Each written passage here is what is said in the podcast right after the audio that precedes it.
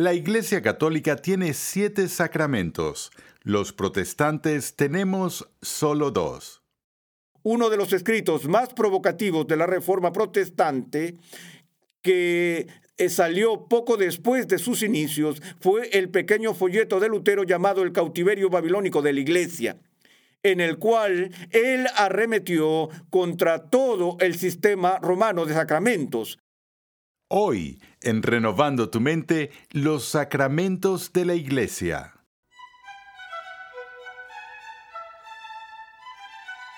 A raíz de su importancia, la sacramentología es un tema muy debatido con muchas controversias a su alrededor. Y es que una de las razones por las que usamos la palabra sacramentos es que estos actos son sagrados. De ahí la seriedad del debate. Bienvenido una vez más a Renovando tu Mente con el Dr. Arcis Sproul. Hoy continuamos con el episodio número 50 en la serie de enseñanza Fundamentos, un panorama general de la teología sistemática.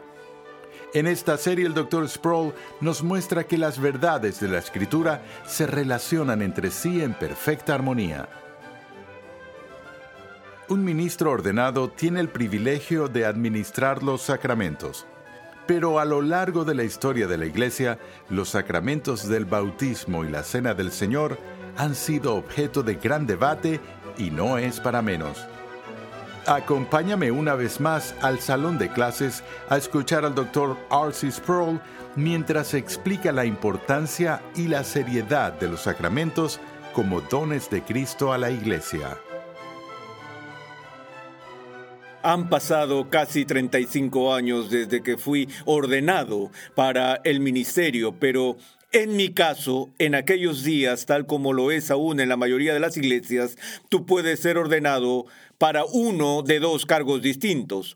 Uno podía ser ordenado al ministerio pastoral o al ministerio de enseñanza. Y como mi llamado no era a una iglesia, sino a una universidad para ser profesor, fui ordenado al ministerio de enseñanza y no al ministerio pastoral. Sin embargo, en nuestra iglesia, cuando tú eras ordenado, independientemente de los detalles del llamado, recibías todas las autorizaciones y beneficios que le corresponden a una persona ordenada, lo que significaba que en mi denominación ahora yo estaba autorizado para impartir los sacramentos de la iglesia pero en la gran mayoría de las veces que he estado en el ministerio no he tenido la oportunidad de ejercer ese privilegio de impartir los sacramentos. Pero ahora tengo una pequeña iglesia aquí en Florida y en nuestra pequeña congregación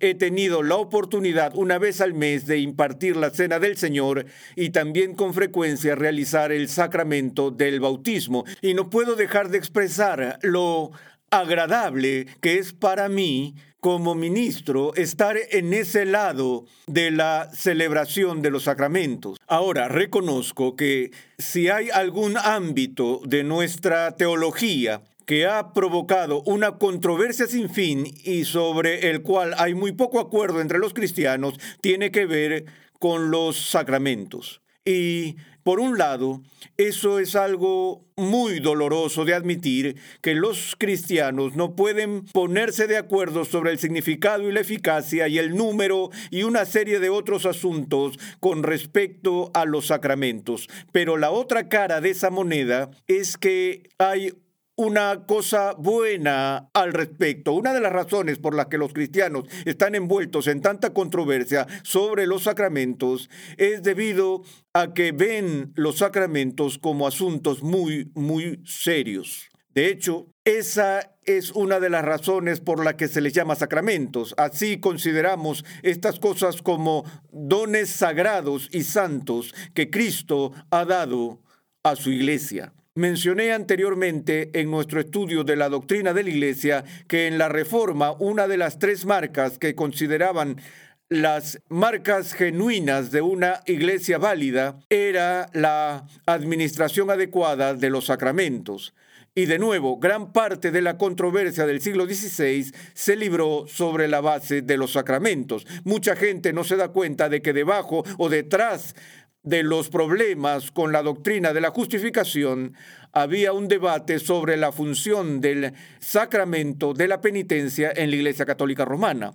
Ahora, como ya dije, hay muchas áreas donde los cristianos entran en debate sobre los sacramentos, sobre el modo en que son realizados, quién puede participar, quién puede impartirlos, pero uno de los debates clásicos ha sido simplemente el número de los sacramentos. En la Iglesia Católica Romana, por ejemplo, esa iglesia tiene siete sacramentos, mientras que en la gran mayoría de las iglesias protestantes ese número se ha reducido a dos. Ahora, veamos por un momento los siete sacramentos de la Iglesia Católica Romana. En primer lugar, para entender por qué hay siete, la Iglesia Romana entiende que cada uno de los sacramentos es un medio de gracia en un sentido muy significativo. Es decir, que en estos ritos u ordenanzas que se observan en la iglesia, en cada uno de ellos se vierte o infunde gracias sacramentalmente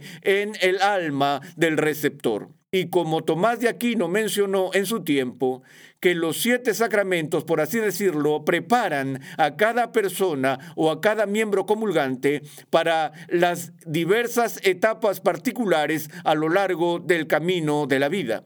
Así que obviamente el primer sacramento que recibe un comulgante católico romano es el sacramento del bautismo, que en el caso de los niños católicos se imparte a los infantes.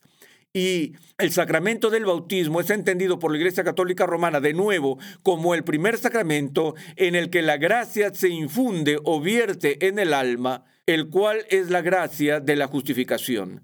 Que si esa persona posteriormente coopera y asiente a esa gracia, puede ser llevado a un estado de rectitud por el cual Dios la declarará justa. Y la gracia dada en el sacramento del bautismo es una gracia que se dice que opera ex opere operato. Ahora, esta fórmula en la Iglesia Católica Romana se aplica a todos los sacramentos. Todos los sacramentos operan ex opere operato, lo que literalmente significa a través del trabajo de las obras. Los protestantes a veces, eh, creo yo, describen incorrectamente esta función de los sacramentos en su funcionamiento ex opere operato, diciendo que los sacramentos funcionan automáticamente. Eso no es del todo exacto. Existe esa idea de la eficacia automática, excepto que Roma deja en claro que funcionarán y comunicarán esa gracia que es dada en el sacramento si no hay ningún impedimento o obstáculo por parte del receptor. No es como si el poder del sacramento residiera en la persona y que el poder se comunicara prácticamente de forma automática a menos que haya eh, algún obstáculo convincente que lo bloquee por parte del receptor. Pero en todo caso, el bautismo es el inicio del camino y al recibir ese sacramento, el pueblo no solo recibe la infusión de la gracia, sino que también recibe lo que Roma llama el sello indeleble que es puesta sobre el alma, se llama el carácter indelebilis, de modo que esta marca espiritual sella al niño que recibe el sacramento al grado que, incluso si la persona posteriormente deba perder toda la gracia que había obtenido en el sacramento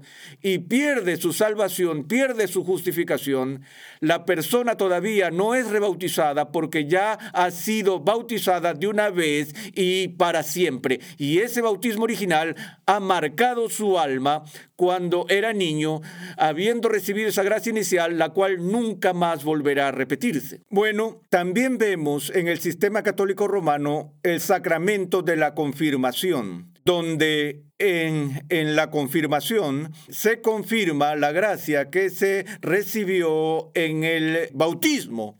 Y de nuevo, es un momento en el que está la transición entre la infancia y la edad adulta que se está realizando y en ese punto de transición que imita y refleja el concepto de bar mitzvah en el Antiguo Testamento de Israel, se da gracia nueva para preparar a ese niño para esta transición hacia la nueva etapa de la vida. El sacramento de la penitencia es lo que la Iglesia define como el segundo tablón de justificación para aquellos cuyas almas han naufragado. Mencioné hace un rato que una persona recibe gracia salvífica en el bautismo. Esa gracia puede perderse cuando se comete pecado mortal, pero una persona puede ser restaurada de nuevo a un estado de gracia por medio de la penitencia, el sacramento de la penitencia que popularmente se llama confesión. El sacramento de la penitencia es esa segunda fuente sacramental para recibir la gracia justificadora, donde una vez más la gracia de Cristo se infunde en el alma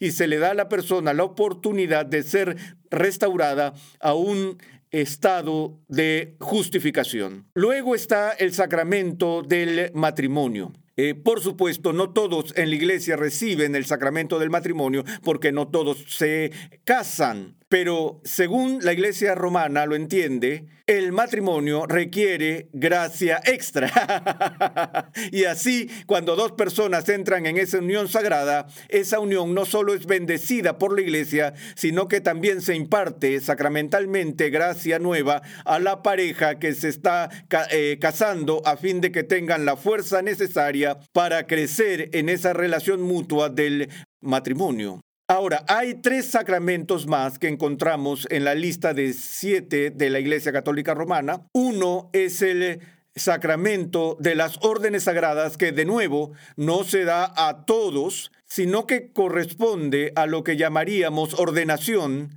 en otras iglesias u otras denominaciones. Cuando una persona es elevada al sacerdocio, recibe el sacramento de las órdenes sagradas o de la ordenación, por el cual ahora está facultada como sacerdote de la iglesia para poder impartir gracia a los demás a través de estos mismos canales y vasos de los sacramentos. Por ejemplo, sin haber recibido la gracia de las órdenes sagradas, uno no tendría la facultad para ofrecer la oración de consagración por la cual en la cena del Señor los elementos del pan y el vino se eh, transforman en el cuerpo y la sangre de Cristo. Y veremos en otra sesión cuando examinemos el significado de la cena del Señor. Pero las órdenes sagradas tienen que ver de nuevo con que uno sea consagrado al sacerdocio. Luego está el sacramento que comúnmente se llama el sacramento de la extrema unción o los santos óleos. Y sabes, cuando una persona ha sido gravemente herida, y está en su lecho de muerte, se llama al sacerdote y él viene y ora por esa persona y se le da los santos óleos de la iglesia. Bueno, aquí de nuevo, esa persona está recibiendo gracia al final de su vida para prepararla para su eh, llegada ante el tribunal de Dios. Pero originalmente el sacramento de la extrema unción no se consideraba el último rito. Originalmente se basaba en las instrucciones de Santiago, en el capítulo 5 del libro de Santiago, si alguno está enfermo, que llame a los ancianos y los ancianos vendrán y la oración de fe restaurará al enfermo.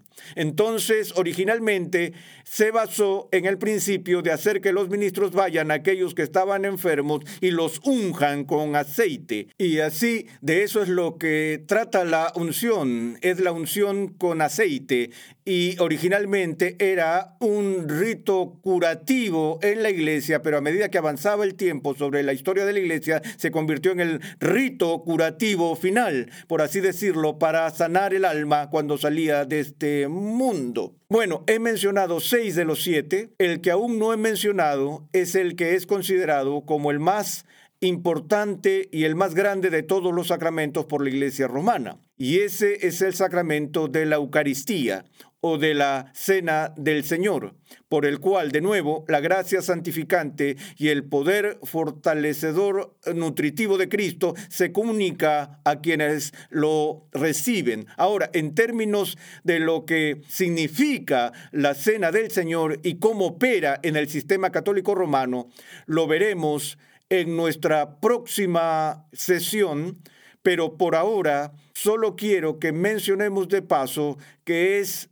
uno de los siete sacramentos. Ahora, como dije anteriormente, en su mayoría los protestantes han reducido el número de sacramentos de siete a dos. Uno de los escritos más provocativos de la Reforma protestante que salió poco después de sus inicios fue el pequeño folleto de Lutero llamado El cautiverio babilónico de la iglesia, en el cual él arremetió contra todo el sistema romano de sacramentos, por el cual vio que en este sistema sacramental que se ha llamado sacerdotalismo, la idea era que la salvación se comunicaba a las personas no a través de la fe, sino a través de los sacramentos no a través de la palabra y el Espíritu, sino principalmente y casi exclusivamente a través de la administración de los sacramentos. Y así la entidad que comunicaba la salvación era la iglesia y más concretamente el sacerdocio. Y Lutero se opuso enérgicamente a la forma en que la Iglesia Católica Romana desarrolló de tal manera su teoría sacramental que comenzó a usurpar la importancia central de la palabra de Dios. Y los reformadores trataron de reconstituir un equilibrio adecuado entre la palabra y el sacramento, creyendo que los dos debían distinguirse el uno del otro, pero nunca debían separarse. Es decir, que los sacramentos nunca deben ser distribuidos o impartidos sin la predicación de la palabra. Por ejemplo, en mi iglesia no se me permite simplemente celebrar la cena del Señor sin tener alguna proclamación de la palabra de Dios al mismo tiempo. Y así también los reformadores se enfrentaron a algunos de los que se oponían más radicalmente a la Iglesia Católica Romana y que querían deshacerse de los sacramentos por completo y decían que realmente lo que la Iglesia debería tener es la palabra solamente y no los sacramentos. Los sacramentos son solo ritos mágicos y así por el estilo. Esa era la opinión a la que también los reformadores tuvieron que decir no y decir, esperen un minuto, hay ciertos sacramentos que Cristo, nuestro Señor, ha instituido y autorizado en la Iglesia y nunca deben ser ignorados. Y la diferencia en este punto fue la diferencia en el número, donde según la mayoría de los reformadores ese número se estableció en dos, el bautismo y la cena del Señor. Y de nuevo, la diferencia primaria para el número de siete o dos se basó en cómo algo es calificado para ser llamado sacramento y para que a los reformadores algo fuera un sacramento, tenía que ser instituido directa y explícitamente por Cristo mismo. Ahora, Cristo ciertamente bendijo el matrimonio y el matrimonio se mantiene en alta estima en eh, la vida de la comunidad cristiana en su conjunto y también lo es en la ordenación, al igual que estas otras cosas que son importantes para, eh, que eran importantes para los reformadores como ordenanzas especiales de la iglesia, pero a su juicio se quedaron cortos de estas señales y sellos del pacto de gracia conocidos como sacramentos porque no fueron directamente instituidos y ordenados por Cristo para ser integrados a la adoración del pueblo de Dios.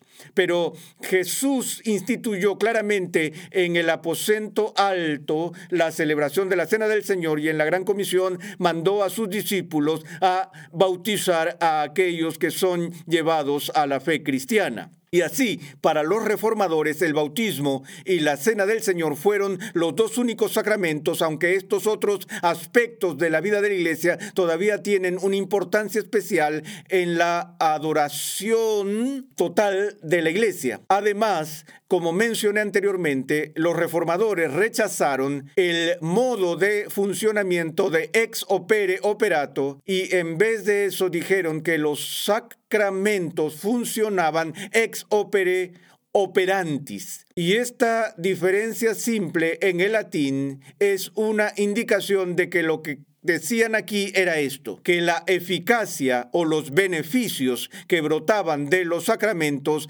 son eficaces solo para aquellos que los reciben en fe y por fe. Ahora, eso es algo con lo que debemos ser muy cuidadosos porque, por ejemplo, esto es lo que desató mucho de la controversia sobre el bautismo, particularmente entre los de las comunidades bautistas y otros en el protestantismo sobre el asunto del bautismo de infantes porque se plantea la pregunta, ¿cómo puede un bebé tener fe? Y dado que el sacramento se basa en su eficacia sobre la fe, no debe ser dada a las personas que no tienen fe y veremos eso más adelante. Pero lo que los reformadores estaban diciendo era que a pesar de que los bebés que recibieron el sacramento, la señal del sacramento y el sacramento en sí, que es la señal y el sello de la promesa de Dios, el punto era que los beneficios prometidos por ese sacramento no se producen en la persona automáticamente. Solo porque estés bautizado no significa que seas salvo. Tienes que estar justificado por la fe pero cuando tienes fe, entonces todo lo que se comunicó a través de la señal y el sello del bautismo, todas las bendiciones que se describen en esa señal en particular, entonces se reciben plenamente, pero no hasta que la fe esté presente.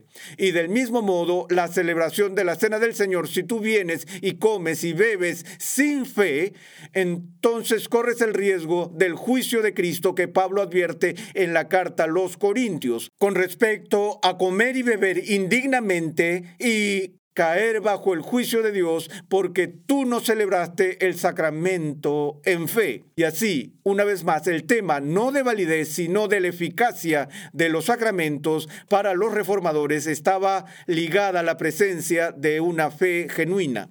Ahora, también en la vida de la iglesia, los sacramentos son vistos, como mencioné hace un momento, como señales y sellos. En cierto sentido, el carácter de señal del sacramento es la palabra dramatizada lo cual es algo que Dios hizo con frecuencia en el Antiguo Testamento. Él no solo hablaría su palabra, sino que también haría que los profetas a veces actuaran la palabra, a veces de maneras extrañas. Y no solo eso, sino que instituyó ceremonias que tenían un significado simbólico como la circuncisión, como la Pascua. Y él decía, haz estas cosas como un memorial.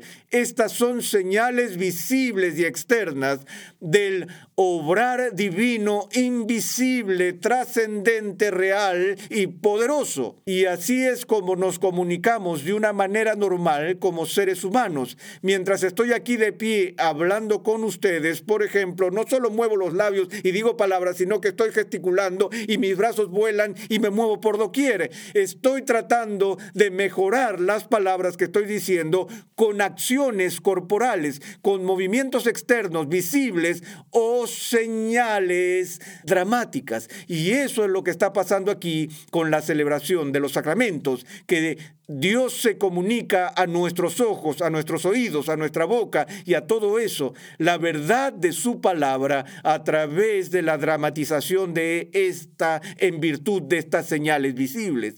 Pero no solo las señales, sino que también entendemos que los sacramentos son sellos. Y un sello en el mundo antiguo era algo que garantizaba la autenticidad de la palabra de alguien. Si un rey emitía un decreto, usaba su anillo de señalización que tenía relieves, lo presionaría en la cera y pondría un sello en el edicto, lo cual identificaba que el edicto provenía del que estaba en autoridad para emitir el decreto. Y así para nosotros los sacramentos representan el sello de las promesas de redención por parte de Dios. Son sus garantías visibles para todos los que creen que recibirán todos los beneficios que se nos ofrecen en Cristo.